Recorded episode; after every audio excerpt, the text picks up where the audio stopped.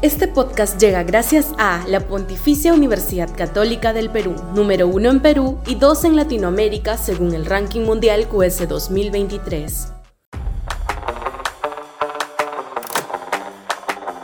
Putrefacción en la policía y Fuerzas Armadas.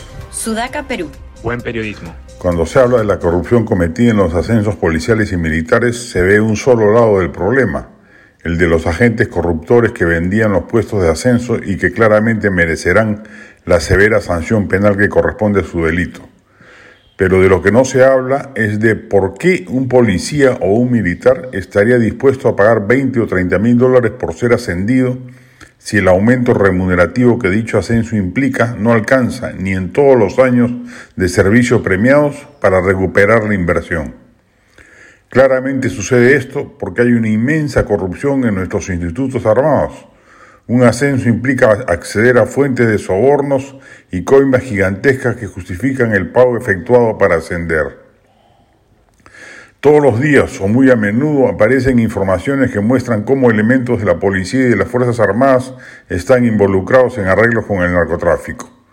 Si a ello le sumamos las operaciones de las otras mafias ilegales, minería directiva, contrabando, trata de personas, maderas preciosas que se explotan ilegalmente, etc., sumadas a la corrupción endógena que lamentablemente se ha enseñoreado en todo el sector público en cuanto a la adquisición y licitación de compras de equipos e insumos, entenderemos la madre del cordero.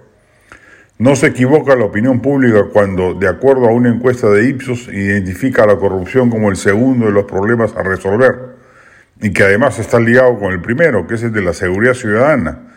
¿Qué puede hacer una policía corrupta para enfrentarla? Por lo pronto, se espera que las investigaciones fiscales en curso contra el presidente Castillo y otros subalternos por este tema de los ascensos saque a la luz qué oficiales mal pagaron para lograr su objetivo porque sólo así, interrogándolos, se podrá ir desenmarañando esta terrible y deleznable red de corrupción que ataca la base del contrato social que cimenta no solo una democracia, sino cualquier forma de gobierno. Si nuestras fuerzas del orden están preñadas de corrupción, no hay viabilidad social factible.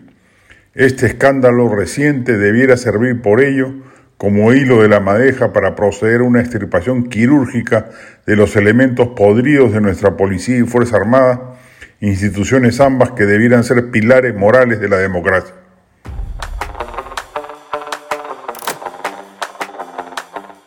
Este podcast llegó gracias a AFE, operador logístico líder en el mercado peruano que brinda servicios de almacenaje, transporte de carga, courier y cómics. Los puedes ubicar en www.afe.pe. Este podcast llega gracias a la Pontificia Universidad Católica del Perú, número uno en Perú y dos en Latinoamérica según el ranking mundial QS 2023.